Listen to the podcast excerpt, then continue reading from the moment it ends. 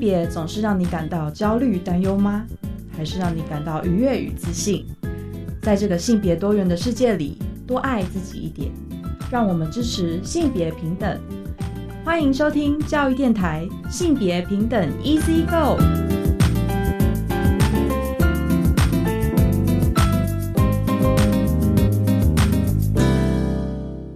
欢迎收听教育电台性别平等 Easy Go，我是玛丽。不知道大家这礼拜过得好吗？这礼拜啊，因为三八妇女节的关系哦，其实蛮多单位都在举办妇女节相关的活动。那我在参加的时候都觉得蛮开心的哦，但也会提醒自己，不是只有三月我们才来关心女性议题哦，像是可以定期收听我们的性别平等 Easy Go，也可以在日常生活当中帮你补充很多的性别知能哦。那像我们今天在性别大八卦单元呢，就帮大家准备一篇哦，来自辣台妹聊性别粉丝页的文章，讨论的其实就是女性的公民参政的相关的主主题哦。标题是找不到女部长，从中央到地方内阁再死女性参政哦，那我们稍后呢再跟大家分享这个文章。那今天这边慢聊呢，我们邀请到的是台湾同志咨询热线协会哦，他们其实之前出版了一本书，叫做《爱人的样子：艾滋感染者伴侣亲友访谈故事集》哦，真的是一本我看了之后频频拭泪的一本好书。那我们邀请到的是编辑也是作者哦，克飞来跟我们分享。那我们先进行性别大八卦。别大八卦，今天的性别大八卦跟大家分享的文章哦，是来自于辣台妹聊性别这个粉丝页哦，他们常常会分享很多跟性别相关的文章和知识哦。那这个标题呢是找不到女部长，从中央到地方内阁再思女性参政哦。他其实谈到的是在台湾的一个民主史中，或者是公民参政的历史当中呢，其实我们可以想象一下女性参政的一个身影哦。大概是在二零一六年选出第一位女性总统的时候，算是一个很大的指标。所以在那一年呢，啊，我们可以想象一下内阁的女性比例，你猜猜看有多少？其实不到百分之十哦，是百分之九点五。那二零二零年的时候呢，蔡英文总统又以历史最高票去做连任，那同时也改选了立法院。这时候的立法院的女性委员人数呢，有达到百分之四十一点五九，其实引发了国际的关注。那像半岛电视台就有大篇幅的报道，去颁给台湾呢，我们是亚洲最平等的这样子的一个皇冠哦。那对我们来说呢，其实会想象成啊，那这样子的，就是性别参政这件事情，应该算是更平等了吧？可是，在那一次改组的行政院内阁女性呢，却降低了，变成百分之六点九八哦。那大家可以想象一下，当我们的立法或者是我们的呃，就是行政院的单位里面，女性的人数比例比较少的时候呢，对于一些政策施定啊，还有他们用性别视角或是女性的观点，可能就会让我们觉得有一点点担心哦。所以，其实像这种女性的阁员比例来说，就会是我们在关心女性参政很重要的一个目标。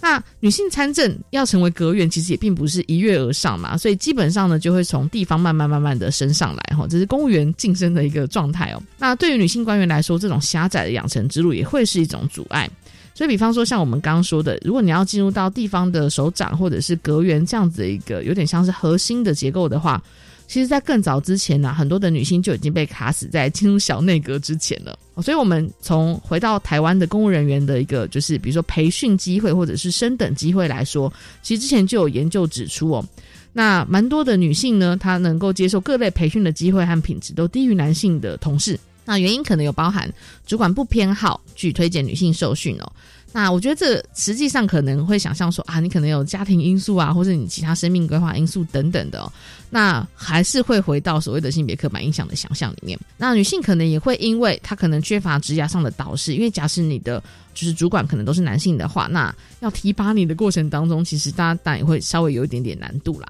哦，所以像这类的状况都会让女性的公务人员比较少机会能够去接受这些训练哦。所以对于我们来说，我们其实就应该要再回到，就是从中央回到地方的女性参政这件事情上来想象，因为地方的小内阁啊，其实可以为性别做事的哦。那中央政府其实制定了相关政策之后，落实的责任就会落到地方政府身上。所以，即便是中央政策不足，但是如果地方上的一些就是呃承办的人员，或者是女性的呃民意人员呐，就是我先说立法人员哦等等的这些议员哦，那这些人如果存在的话呢，就可以帮助到很多的地方的法规的落实。哦，所以包含像是呃过去会有一些奖励措施啊，或者是有一些呃对于女性的一些创业的支持啊等等的，这些可能都会蛮需要女性观点或者女性的参与哦。那对于这些就是资源分配比较不平均的状况呢，其实我觉得很大程度的去影响到就是我们呃女性参政的一个现况。所以基本上呢，目前的状况就有点像是领导者可以主观的决定要提拔谁哦。那这边就描绘出来，行政机关的首长在决定，比如说分配晋升机会，或者像刚刚说到的受训机会这件事情上，就会产生很大的性别差异。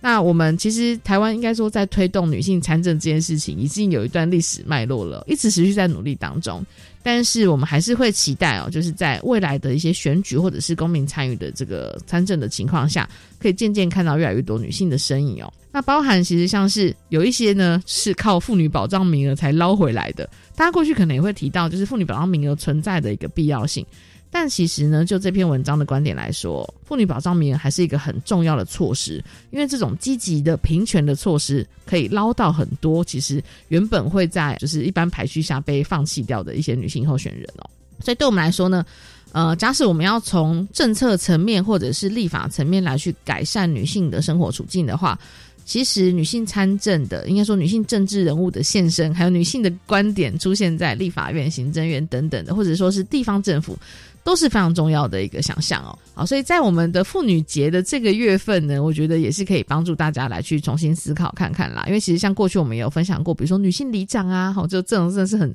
社区里面的在地的那种女性参政的模式，其实也是新时代的我们这些关心性别议题的呃女性朋友们，或者说男性朋友们，你可以支持你的呃家里面的女性亲友来去实践这件事哦，都是非常重要的。好，那以上呢就是我们今天的性别大八卦，稍回来性别慢慢聊。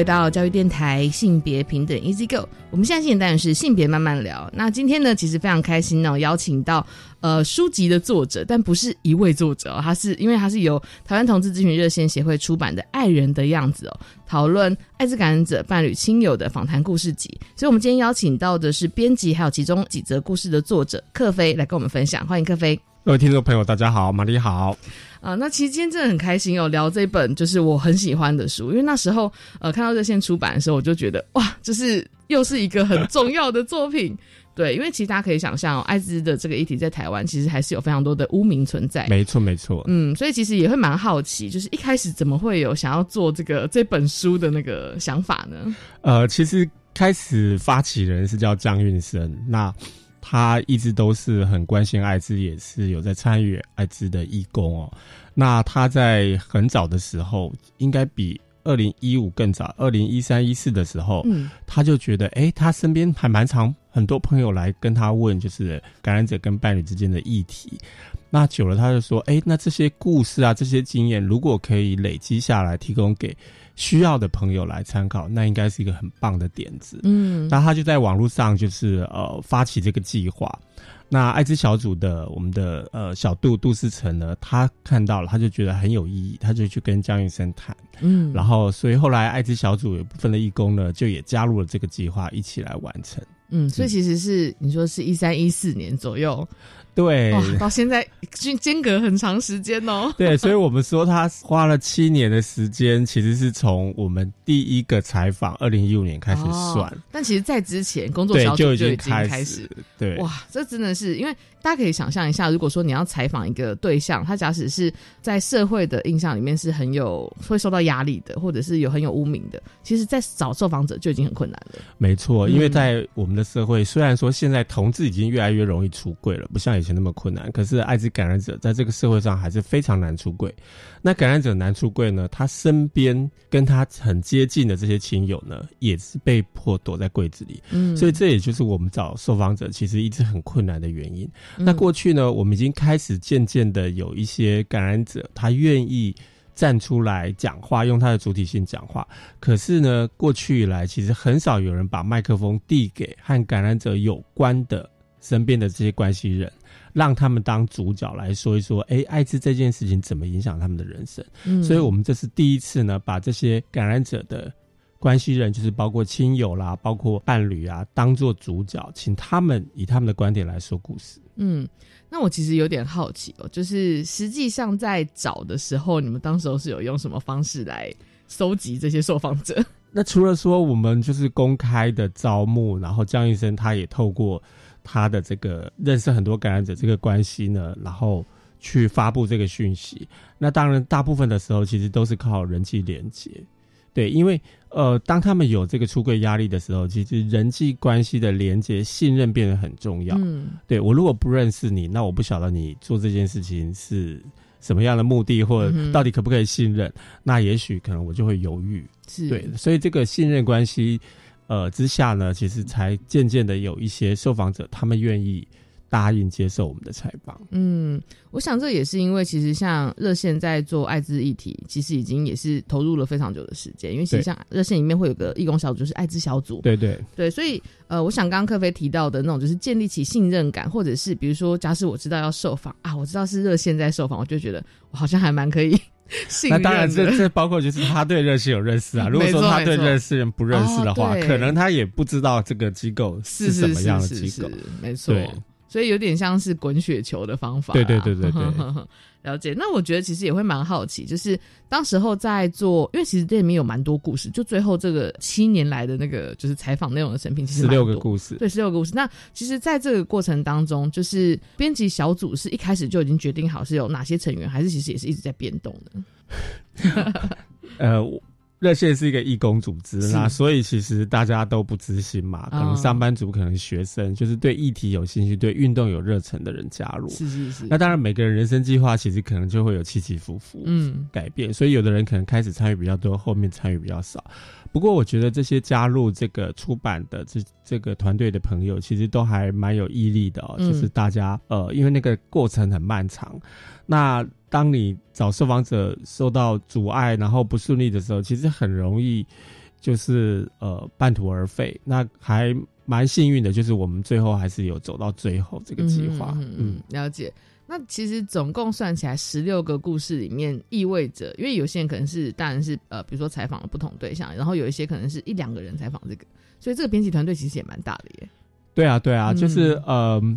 有时候我们会一起去采访，可能嗯两三个人。是那这个分配其实都是很随机的，嗯因为有时候你也不知道这个受访者什么时候出现，是是是，对，所以都不在这个原本规划好的计划。就是今天嗯 刚好有个受访者，那这些受访者其实身份都还蛮多样的哦，是就是有感染者的妈妈、嗯感染者的弟弟、妹妹，然后感染者的闺蜜。那当然最多的故事其实是亲密关系的伴侣，是，对，还有或者是配偶，有一个是嗯配偶，而且是异性恋的配偶。嗯，那这十一个亲密关系的这个故事里面呢，其实有六个是现任，嗯另外其他五个是已经分手的，或者是他伴侣已经过世的。是是是，对，所以其实还蛮多样性的，所以故事都很精彩。没错，没错。呃，大家可能听到这边已经开始很好奇故事内容，但我们第二段才会跟大家分享哦。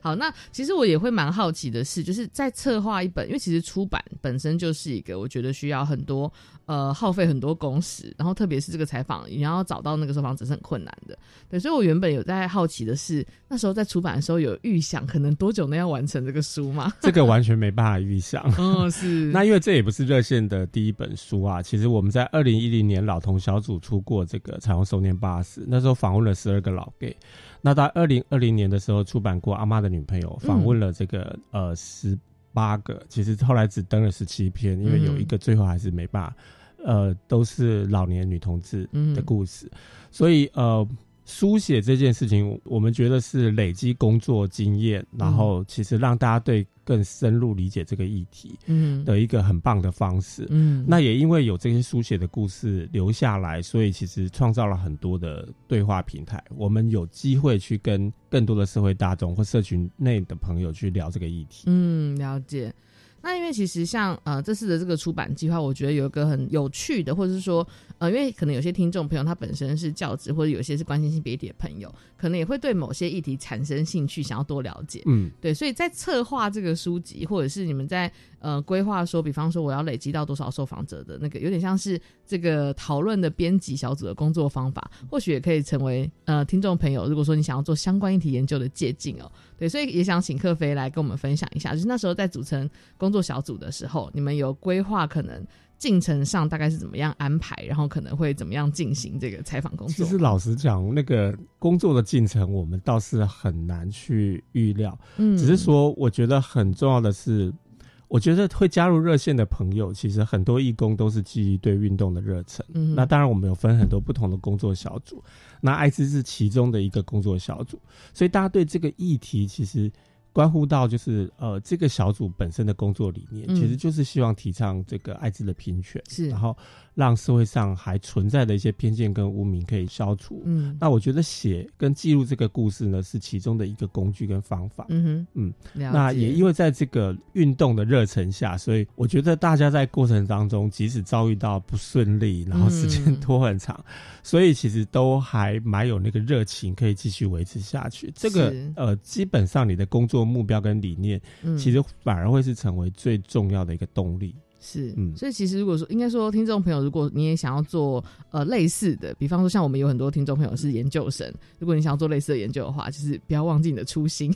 因为书写啊，或者你在做这个采访研究的过程中，一定都是很辛苦，或者是会需要一段时间。那当然，这个过程当中，我们也是不断的在修正，或者是寻找克服困难的方法。是，那这边有一些有关于书写或出版的经验可以分享哦。就是说，嗯，很多时候我们在这个计划上去谈的时候，我们其实可能都可以想得很理想，然后对事情可以分析的头头是道哈。可是呢，你到了这个田野，就是说，呃，你要去采访这一群这个跟感染者有关的亲友伴侣的时候，其实每一个受访者，其实不管哪个议题，受访者大部分其实。几乎都是没有受访经验的，嗯，所以你不能预期说他有整理过他的生命经验，哦，对，所以变的是说访谈的人，你要预先想到了这个困难一定是存在的，那你不能预期说哦，这个这个受访者可能是研究生，他可能写过论文，或者说他整理过生命故事，他很会讲故事，这个都是可遇不可期的，嗯，对，所以大部分的人他可能讲的呃支离破碎啊，或者是说前后。呃，没办法，很逻辑啊，这个都是有可能发生的。所以你在那个访谈的过程当中，你要抓住一个轴线，一个你主要想要得到的讯息，跟你希望留下来是什么。那当这个受访者如果他话很少或话很多的时候，其实你都要努力把他抓回来。这个这个轴线。那当然有时候，其实采访的技巧，这个经验累积，其实也可以让你的访谈更顺利。就是可以借着你不同的。问题，你的问题问的对，问的好，其实受访者就可以刺激他去回忆起他其实值得去分享的这些生命经验。是是是，对，尤其像科贝刚刚提到的，我我相信有很多人在分享自己生命经验的时候，都是这个事情，甚至从来没有跟别人讲过。没错，没错。对，然后他自己要讲出来，也是呃，可能搞不好也会说出他自己没有预习到的他的感受，或者是他的想法。没错，甚至其实很多受访者，他一开始你跟他说要采访的时候。他第一个念头就是，这有什么好讲的？嗯我觉得好像没有什么好讲的。可是你真正开始采访了，你就发现其实故事好精彩，而且是很丰富。嗯对，因为他之前没有想过，原来他对这些事情，对他经历这些事情有这么多的感触，这么多的想法。嗯对，那只是因为刚好他没有整理过，所以他不知道嗯这些东西其实很珍贵。了解。那我也会蛮好奇，就是像比如说要去采访不同的人，或者是采访不同的对象这件事情上，你们在工作小组的分配里面会是让大家认领吗？还是会讨论一下？完全是就是看那个时候工作的情形，然后谁有时间，是 因为都是不可预料的出现哦的的受访确者。，嗯，对，那当然，其实伴侣、父母是母亲是比较特别的，因为、嗯呃，我没有去采访，但是我我听到这些去采访的朋友他们分享，嗯，这个妈妈其实她从头到尾就是一直都在掉眼泪。一直在哭是，那当然，其实我们呃隔了两年又去她采访她第二次，嗯所以呢，其实采访的朋友有发现她在这个呃从不能接受、很难过，然后很混乱，那也不知道怎么跟她儿子对话。到后来第二次采访，虽然还是有一些惊慌，还是有一些呃在学习，可是这个妈妈就是她因为爱她的孩子，所以她有很大的改变。嗯，对，比如说她讲到那第一次，人家问她说：“那你会希望你的感染者儿子去交男朋友吗？”嗯她说最好不要啦，因为我自己都当妈妈的，我看到我自己儿子这样子，我都会很心疼，我不想去害到别人。他就言下之意有点这个意思。是是是，对，可是第二次访谈的时候，其实她观念就已经完全不一样了。她就说，呃，你们就是做好保护的措施啊，对，就是他的想法已经有所转变。是，所以我觉得最精彩是说，这些故事让我们看到很多人的转变。嗯那个转变其实从也许一开始的时候，可能是惊慌，可能是担心，不管是伴侣或亲友或是兄弟姐妹，嗯也许是不了解。那当然也有一开始就很了解、能够接受的。可是他们因为这个生命的历程、时间的推演，其实他们产生了很多的变化。嗯哼有的人开始学会跟病毒共存，有的人开始学会认识更多这个疾病，那有的人开始对于关系的这个想象，其实有了更升华的。这个等一下我们也是可以再讲几个故事的没错的例子来说明。是。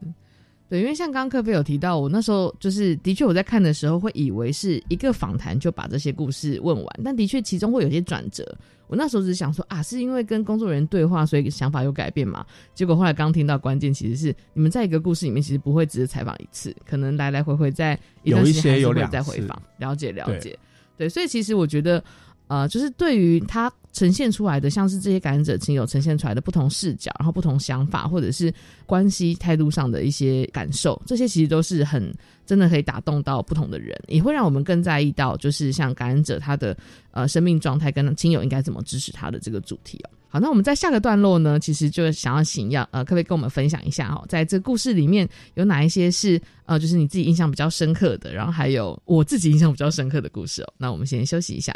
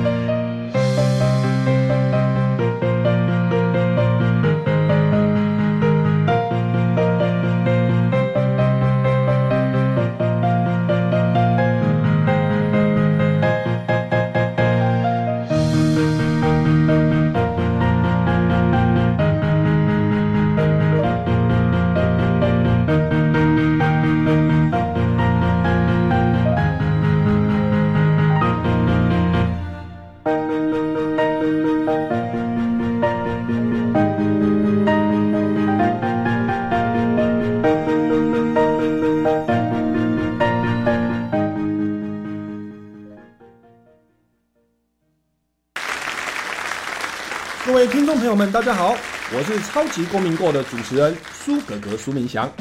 想要了解生活法律知识、重大公共议题、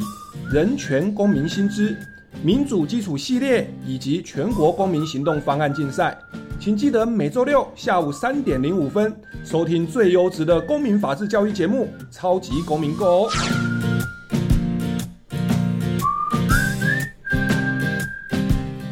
了老师教华语的经验分享，感觉大开眼界了。有兴趣到国外教华语，可以上网报名参加哦。我想到国外担任华语教师，教育部有补助到国外任教的机票费，在当地任教的生活费及教材教具费。一百一十二学年度各国华语教师需求已陆续上网征华语教师哦。我现在就到台湾华语教育资源中心网站了解细节。以上广告是由教育部提供。陈太太啊，您被检查出是潜伏结核的感染者，需要进一步接受治疗啊。护士小姐，什么是潜伏结核感染？会传染吗？别紧张，潜伏结核感染是指被结核菌感染，但还没发病，所以不会传染给别人啊。这样啊，潜伏期是最好的治疗时机，治愈率高达九成以上哦。啊，我会按时吃药，完成治疗。以上广告由卫生福利部疾病管制署提供。我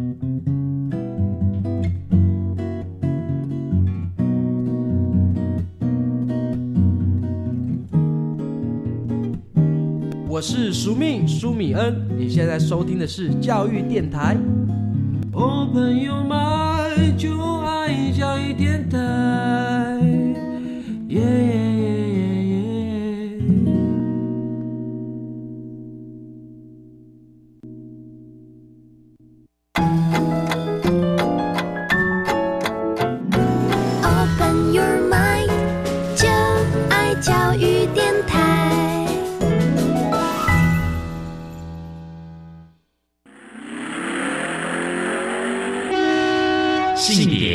慢慢聊，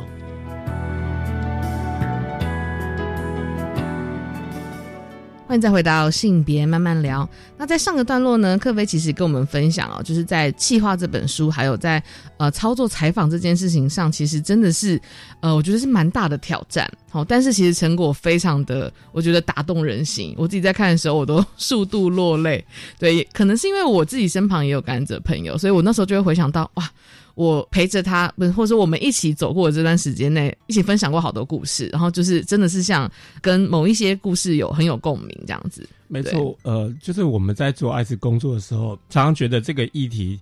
一般时候其实很少被社会大众讨论，因为大家都觉得艾滋离我好遥远，跟我一点关系都没有，那就是他们那些人的事情。嗯，对。可是当你读这些故事的时候，你就发现，哎，其实艾滋离我们并没有想象中这么远。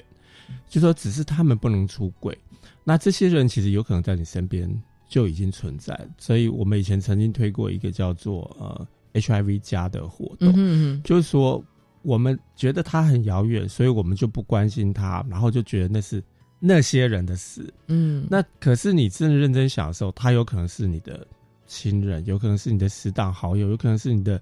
老师、同学有可能是就在你身边的这个邻居，或者是你的这个死党，从小长大的朋友都有可能。那如果这有这个可能的时候，你就会觉得哦，原来艾滋跟对他们影响这么大。其实你会开始对这个疾病造成的污名跟压力，其实有所感觉。对，所以我觉得这些故事也是让我们发现，艾滋其实真的没有离我们那么远。没错。因为其实像故事里面啊，真的是分成不同种类。像刚那个科菲有提到说，比如说有十一篇都是感染者的伴侣的故事，或是前任伴侣的故事。对对，那在这些，就是因为的确有一些，我那时候原本抱持着想说啊，可能很多都是相异伴侣，就是一方有艾滋，一方没有。嗯。然后结果没想到看到有些故事，就是真的是伴侣已经去世了，或者是其实伴侣是有不同生命状态的那个感受。然后我其实，在相依伴侣的这一块，我自己看完之后，我也觉得啊。好像有些东西会回到自己关系相处的本质，但有一些时候疾病还是会是存在感很重的状态。这样对啊，就是对艾滋不了解的人，或你没有关心过，你觉得艾滋好像是一个特殊的疾病的议题。可是你真的深入去了解跟谈，它其实就是一个生命的议题。嗯，那你讲到关系，其实他们所经历的伴侣关系的转变或者是经验，其实对很多不是感染者、不是相遇伴侣的人来讲，其实也是很有意义的。嗯，没错。然后像我自己在看第一个故事哦，应该说前言就已经很好看了，因为前言是各个工作者啊，然后还有就是编辑小组的伙伴们的呃书写的这段时间历程的感受哦。那我在看第一个故事的时候，其实我就觉得印象很深刻，因为他在讲的是一对呃，就是感染者生前伴侣。我看到标题想说啊。这是一个伴侣已经去世的故事吗？对，嗯，对。然后它里面提到的其实是一对年龄层相差跨代恋，对跨代恋，对。然后其实当然在不同时代，艾滋的那个医疗这件事情是有不同的技术的，对。所以其实，在这一篇章会把它放在第一篇，是那时候的想象，可能也是让大家可能有看到一个时代转变嘛。我那时候好奇，呃，我们的采访的这个义工他分享一个经验，他去之前他其实有点忐忑不安，他想说。啊，这个好像很很重的议题，因为他要讲一个过世伴侣的，他就觉得他应该就是因为艾滋而过世，可是其实不是，他是因为别的疾病过世，对，反而艾滋不是造成夺走他生命的一个疾病，因为他还有更严重的其他传染疾病，对，所以呃，我觉得我们好像以为如果我身上有。带有病毒的人，艾滋会是他的生命的全部。可是他生命里面其实还有很多更精彩或是更重要的事情。嗯，那比如说也有受访者，他会就会讲到说，艾滋不是我们关系的全部，所以他自己认为说，相遇伴侣不能解释他们的伴侣关系。对，因为其实伴侣的相处能不能协调，能不能共同走下去，其实更多时候是好多价值观的沟通。没错，没错。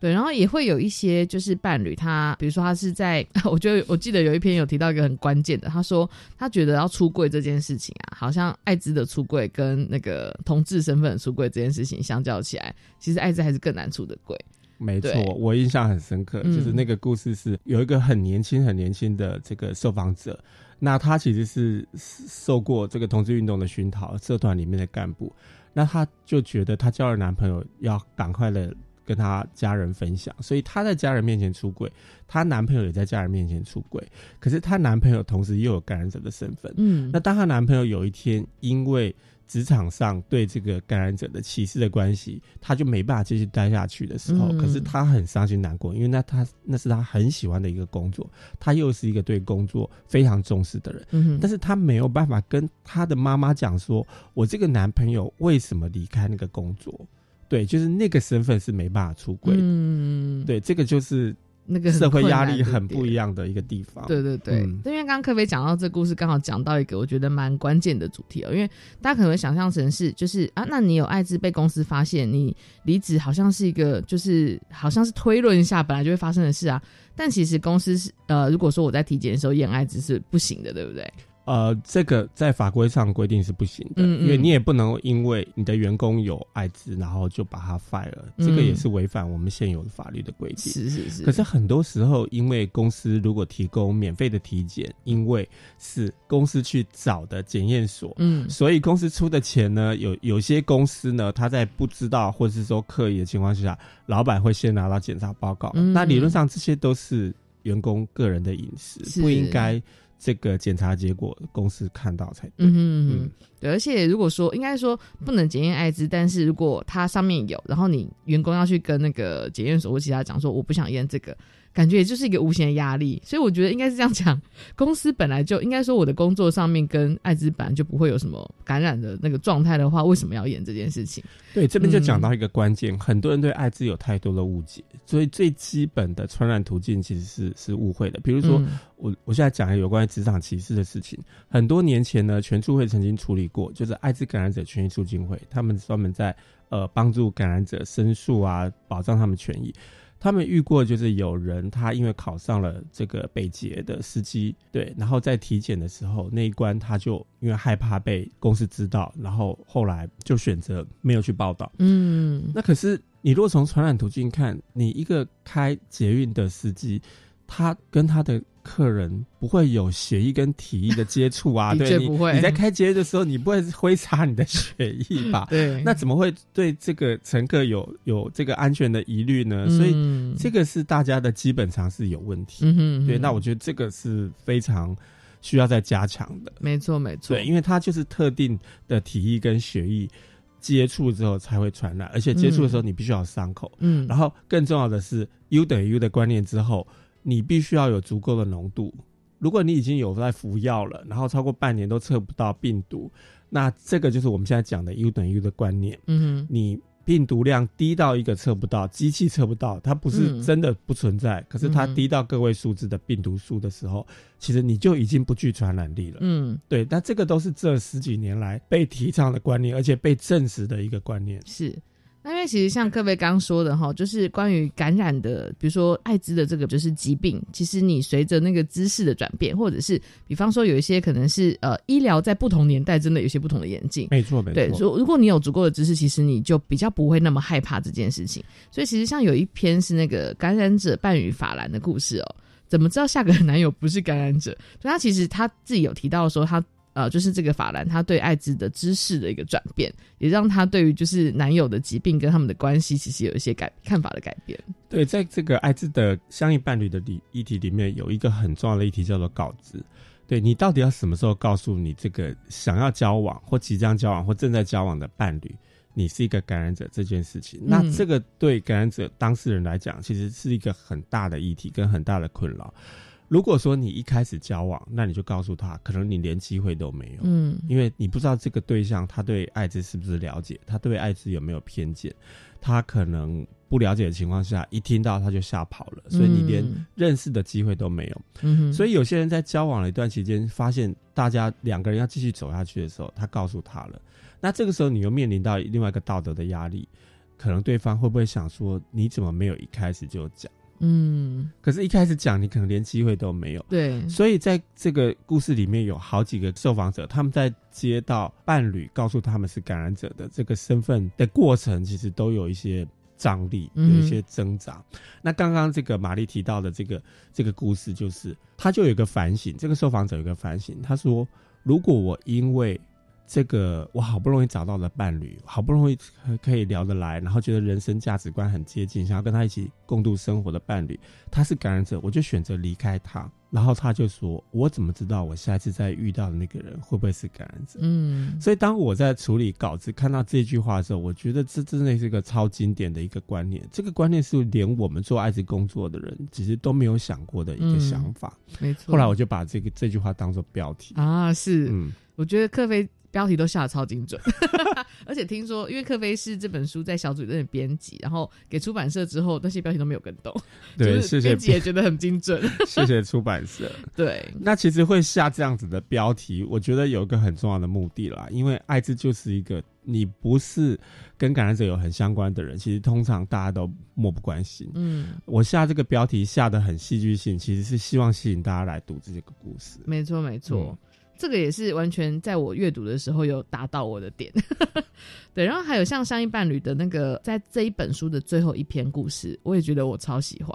因为他其实是在讲那个两个是相依伴侣，然后他们也是不同国家的，对，一方是台湾人，异性恋配偶，对，异性恋配偶，而且是异性恋哦。大家可能想象，就是呃，对于那个艾滋的那个图像上，好像直觉会联想到同志。对，所以这一对异性恋的相异感染者的伴侣的这个状况，大概是有什么呃很关键的内容呢？呃，这个受访者他是这个老公，那感染者是他的太太，那他们也经历过，就是太太要生小孩，所以生小孩的前后，他们当然就是有很多的担心。对，那本身这个受访者这个老公呢，他的观念是很清楚的，所以他并没有因为。这个太太准备跟他交往，告知他是感染者之后，他就离开，因为他觉得没什么啊，因为他自己的观念跟经验里面，觉得艾滋就是一个慢性疾病。对，那当然在生小孩这件事，还是有一些比较多的顾虑，所以好不容易小孩生出来，然后验了就是没有感染，他们他们就是还是松了一口气。对，那其实这个在台湾有关于这个感染者的怀孕妇女生生的这个小孩，以前呢。我们有个名称叫做艾滋宝宝，嗯，对，就是因为妈妈是感染者，所以生的 baby 他也有带病毒，嗯嗯，那可是因为治疗的药物的进步，然后还有我们这个照顾的护理的技术的进步，所以这几年已经好久了，台湾的艾滋宝宝的统计都是零。嗯哼，也就是说，即使你是一个感染者的妈妈，你怀孕了，你让照顾者知道，那你有服这个治疗药物，病毒压得很低，然后你透过剖腹的生产，这个都已经让你的宝宝是可以健康的诞生。嗯哼，对，那这个是已经在医疗上照顾上已经都不是问题了。没有错。然后我在呃，因为其实看到他们有生宝宝的时候，我就想说啊，对，这的确，因为他们会有做这个计划，一定也是因为他们已经做足够多的功课，知道要怎么样应应。对，所以这个也是我们对就是艾滋或者是其他我觉得具有污名的疾病需要保持的态度，就是你要了解它，然后你才能够放下心中的担心。很多的恐惧是来自于那个知识的落伍，还停留在三十年前、四十年前。没错。然后。另外，就是有些人他其实有知识了，他其实还是消除不了那个恐惧，因为那是长久的污名造成的。是是是，嗯，对。然后我就记得在这一篇的最后，他其实就有问到那个就是老公，就问说：“那你觉得这个对你们关系有什么影响？”他就说：“这其实他就算他会吃药，那也是二十四小时内的一两分钟而已。然后我们生活还有好多其他事情要做呢。”没错，这才是关键哦。对啊，那。呃，我觉得在其中，因为相依伴侣故事其实是占的蛮多的篇幅，然后所以我觉得这个的确也是大家可以思考一下，如果说你的重要他人是艾滋感染者的话，你可能会用什么样子的方式或态度来去想象这件事哦。那我们先休息一下。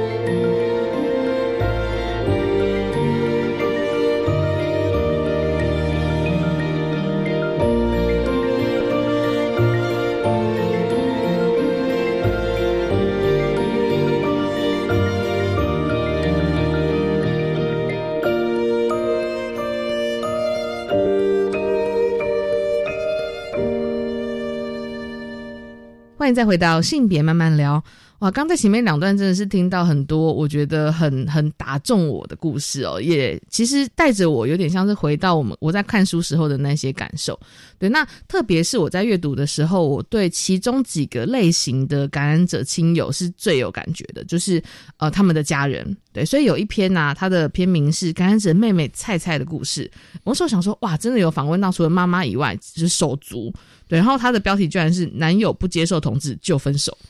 我就想说，哇，这个妹妹感觉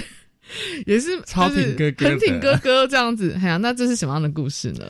呃，其实手足的故事难免就会带出家庭里面很多复杂的关系跟纠葛。就是呃，这个受访者妹妹在家里，就是长久以来感受到的是重男轻女，对。可是她跟她哥哥又很很亲近，那当然也是在哥哥出事的时候，第一时间是告诉这个妹妹，嗯。对，那这个妹妹就是非常挺哥哥，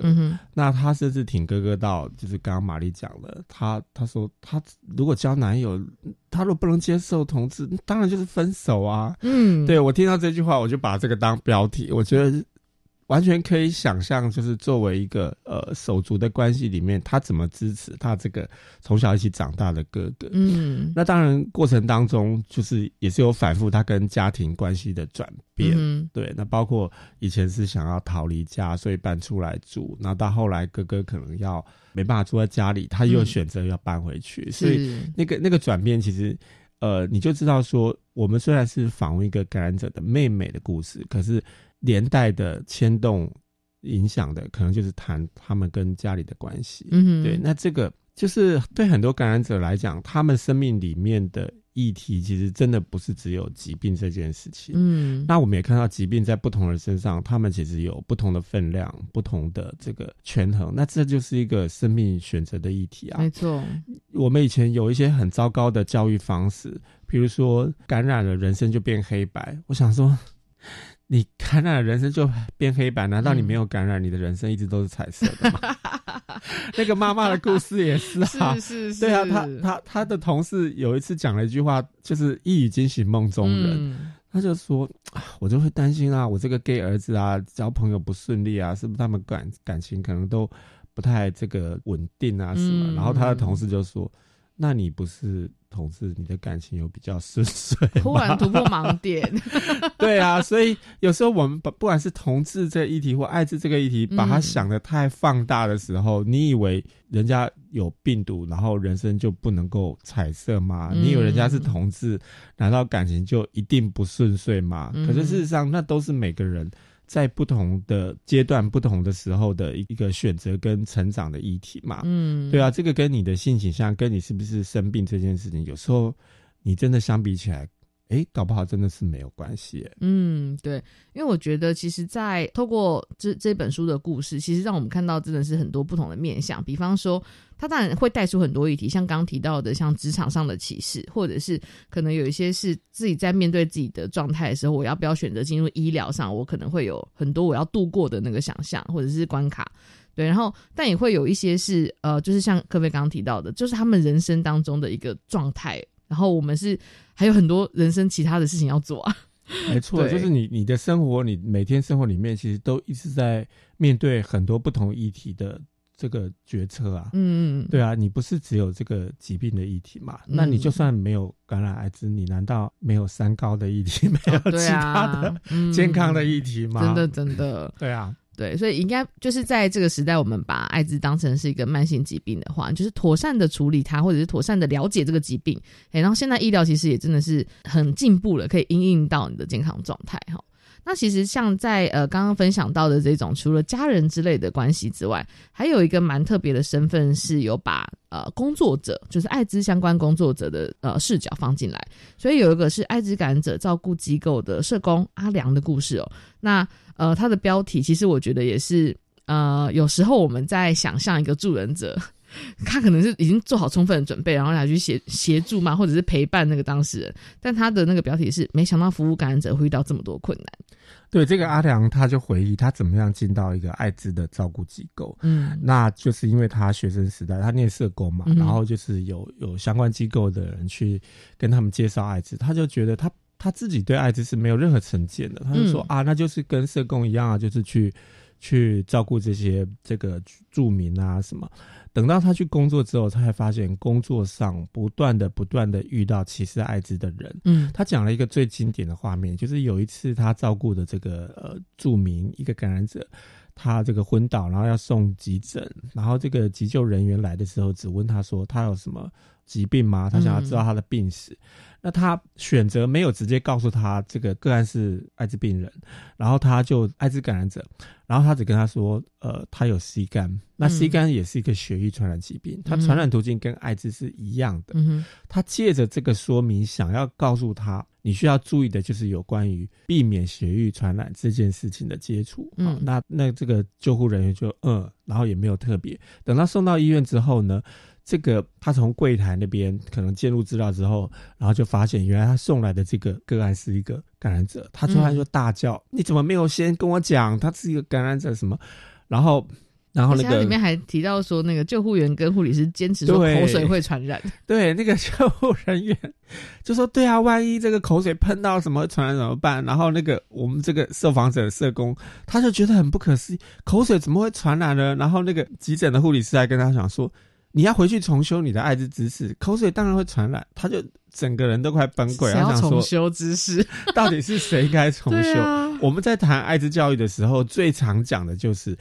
体液会传染，但是只有限定特定体液。嗯，口水是一个有极少数病毒，但是它完全不会构成传染的一个体液，所以这个是你在认识艾滋最。基本第一课要知道的事情，怎么会你一个还在艾滋治疗的指定医院的急诊的护理师，竟然说出这样的话？对，所以你就知道，原来其实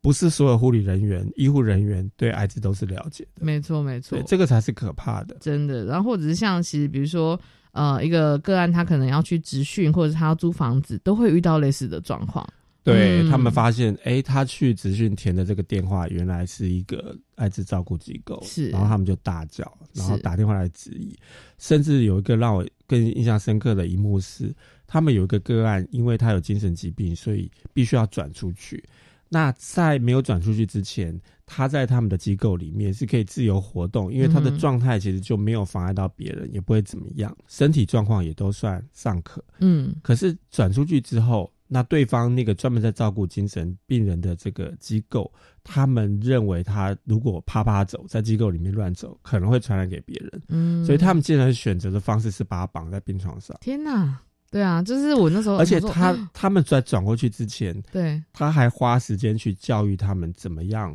照顾是这个感染者的病人，有哪些注意的事情，哪些对。那没想到他转过去几年之后，他竟然就走了。嗯，哎，这就是他没有很老哎，但但他被限制的行动，又而且那个照顾，我相信我听到这个故事，我好 shock 哦，就是啊，对。所以我觉得，呃，如果有机会，我觉得非常推荐大家可以读这本书哦。那，呃，里面真的会有除了比如说刚刚说的，就是生命状态、情感的互动连接之外，还有很多感染者现在会碰到很艰难的现况，因为不了解，因为无名。嗯，所以其实就是在写完这本书之后，我觉得有个很大的一个帮助点是帮助不认识艾滋疾病的人，你可以更了解说啊，那如果说一个感染者，他即便是我身旁没有感染者，那这个感染者的生活状态可能是怎么样的？对，那在这个书的故事里面，主文的部分我们当然就是讲故事，嗯，对。可是为了让大家对艾滋有更多基本知识的了解，还有。呃，知道这些故事在说的年代跟现在有什么样的治疗上的、医药上的转变？其实我和作者们都花了很多时间在文章后面加注解。嗯，那这些注解等于是当帮大家补充最新的，然后最正确的艾滋相关的知识。嗯，没有错。所以如果说有机会的话，非常推荐大家来读一下这本《爱人的样子》哦，艾滋感染者的伴侣亲友访谈故事集。对，我觉得真的也可以看见，就是在这个几十年间，台湾社会对于艾滋议题的一个转变，或是医疗对就是艾滋的一个技术的转变。其实光是我们做这个书做七年，这七年就有很大的转变。真的。那我在这个呃前面的编辑手记里面，我就提到了这个七年之间。跟大家解释那个转变是什么，因为有些故事它是在发生没有转变之前，嗯，那我们现在的知识其实已经不一样了，所以在那里面我都有把它标记出来。了解，好，那其实今天真的很感谢克菲来跟我们分享这些故事哦。那也会呃，或许听众会蛮好奇，如果说未来想要支持相关的议题，或者想要支持热线的话，我们会有什么方式呢？呃，其实很欢迎大家参加热线举办的活动。那在同志咨询热线的官网或者是 FB 的粉丝页，其实都可以看到我们的活动讯息。嗯，那因为我们有很多不同的工作小组，关心的议题很广，跟同志有关的，不管是。呃，教育的议题、家庭的议题、艾滋的议题、老年同志的议题，嗯，或者是亲密关系的议题，然后呃，跨性别的议题，其实我们不同的工作小组都常常会推出不同的活动。嗯，那热线有好几个 p o c k e t 节目，嗯，对，也欢迎大家收听。那当然，如果说你行有余力的话，其实你也可以参加每年夏天。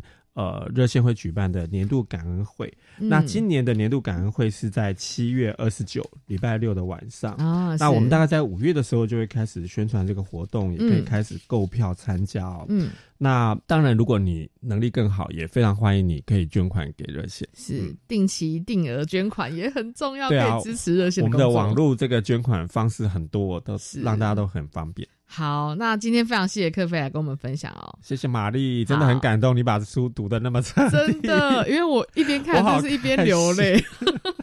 对啊，然后有些其实我觉得也是会达到我自己的那个生命的状态，跟我会想到我的朋友。对啊，所以今天真的谢谢克菲，太棒了！希望每个读者都可以从这个书里面得到你的感动。谢谢大家，谢谢，那也谢谢大家收听我们今天的节目，拜拜，拜拜。